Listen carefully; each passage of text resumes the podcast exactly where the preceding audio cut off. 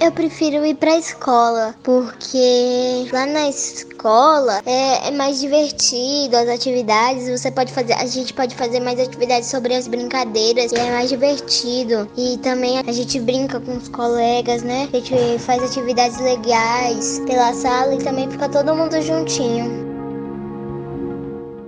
o áudio é ruim, a professora passa imagem que precisa de som para aprender, aí a imagem não passa som, aí dá é toda aquela confusão. Não foram boas, não consegui aprender. É a mesma coisa de não ter aula. As aulas online no computador aqui em casa estão sendo bem divertidas e legais, mas ainda assim prefiro muito lá na escola. Eu tenho os meus amigos do meu lado e os meus professores. É muito mais divertido. A gente faz tantas brincadeiras que eu não sei nem te falar. São muitas as escolas que nunca treinaram os seus professores para lidar com esse tipo de tecnologia. E agora, obviamente, menos condições ainda de treinar essas pessoas porque elas estão trabalhando diretamente das suas casas. Então os professores estão tendo que se virar. Exige deles um tempo de trabalho muito maior do que o habitual, inclusive. As falas das crianças Maria Rita, Júlia, Mateus e do professor Alisson Mustafa retratam a nova realidade vivenciada por estudantes e mestres da rede particular de ensino. Com as aulas presenciais suspensas devido à Covid-19 e sem previsão de retorno, a solução encontrada foi implementar o trabalho escolar remoto, mais popularmente conhecido como aula online. A medida inovadora tem gerado muita polêmica entre pais e professores.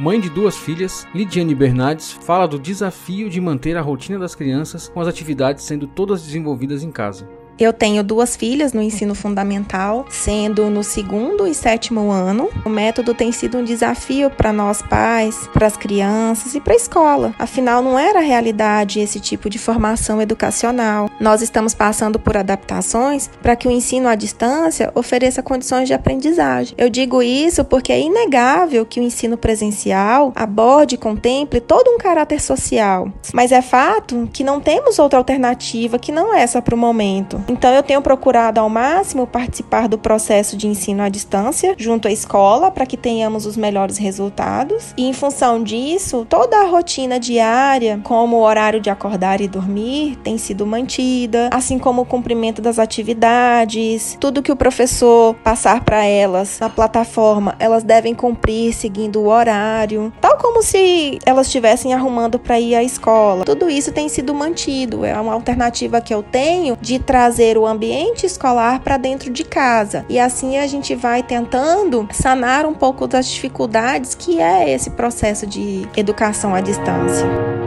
As aulas assistidas por computador, tablet ou smartphone constituem uma modalidade de ensino específica, como explica a professora da UFOB, Anatália Oliveira.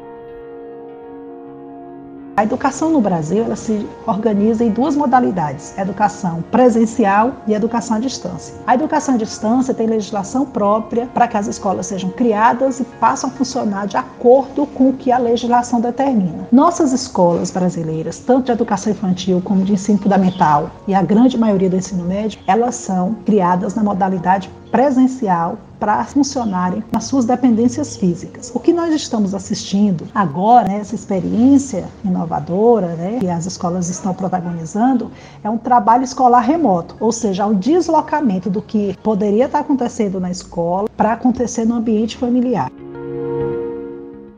A Natália destaca que as escolas precisam manter um diálogo com os pais e trabalhar para construir um ambiente coletivo de aprendizagem.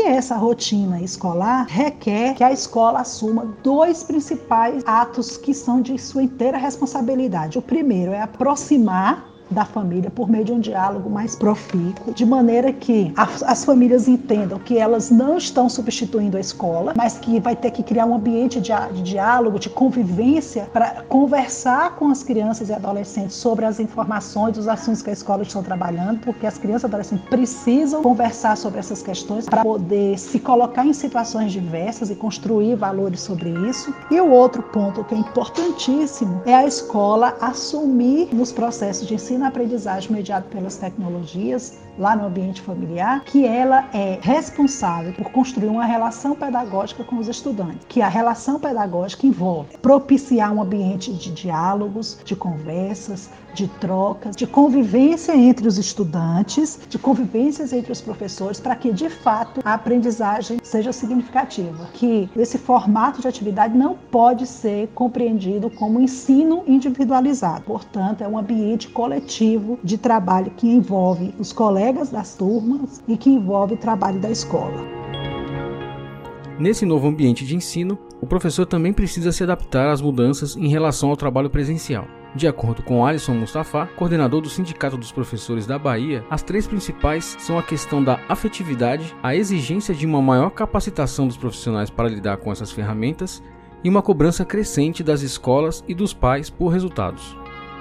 A grande mudança é a questão da afetividade, né? que ela é um componente importante e fundamental na construção da aprendizagem. Quando você passa a ter uma interação que é mediada por instrumentos tecnológicos e que você perde a conexão do humano com o humano diretamente, esse é um fator que se modifica significativamente. Mas, sobretudo do ponto de vista do trabalho docente, né? daquilo que cabe aos professores fazerem, né? da sua atuação, a grande mudança está justamente no fato de ter que lidar com uma série de tecnologias, de instrumentos, de programas, de equipamentos com os quais muitos não foram treinados e muitos não possuem um equipamento que seja condizente com as necessidades. A terceira grande coisa que a gente nota é justamente isso, né? Grau de exigência das escolas, das escolas e das famílias, é bom dizer, daquilo que tem sido produzido pelos professores nesse momento é irreal. Há uma cobrança que ultrapassa os limites do que é razoável, dos limites limites, inclusive, do que está estabelecido na legislação, nas nossas convenções e acordos coletivos. Então, esse é um outro grande problema.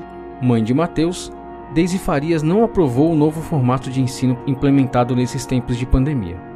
A gente entende que as escolas também têm os custos, né, os funcionários, e adotaram essas medidas de aula online como uma alternativa. Mas em termos de aprendizado, eu acredito que não é um método eficiente para crianças. Eu observei os, o meu filho durante as aulas e não tem aproveitamento, eles não conseguem manter a concentração por um tempo maior, só mesmo nos primeiros minutos. A conexão cai, as aulas são ao vivo, então essas aulas não ficam gravadas. E aí o aluno fica aguardando, muitas vezes não volta então o aluno perde aquela explicação da professora.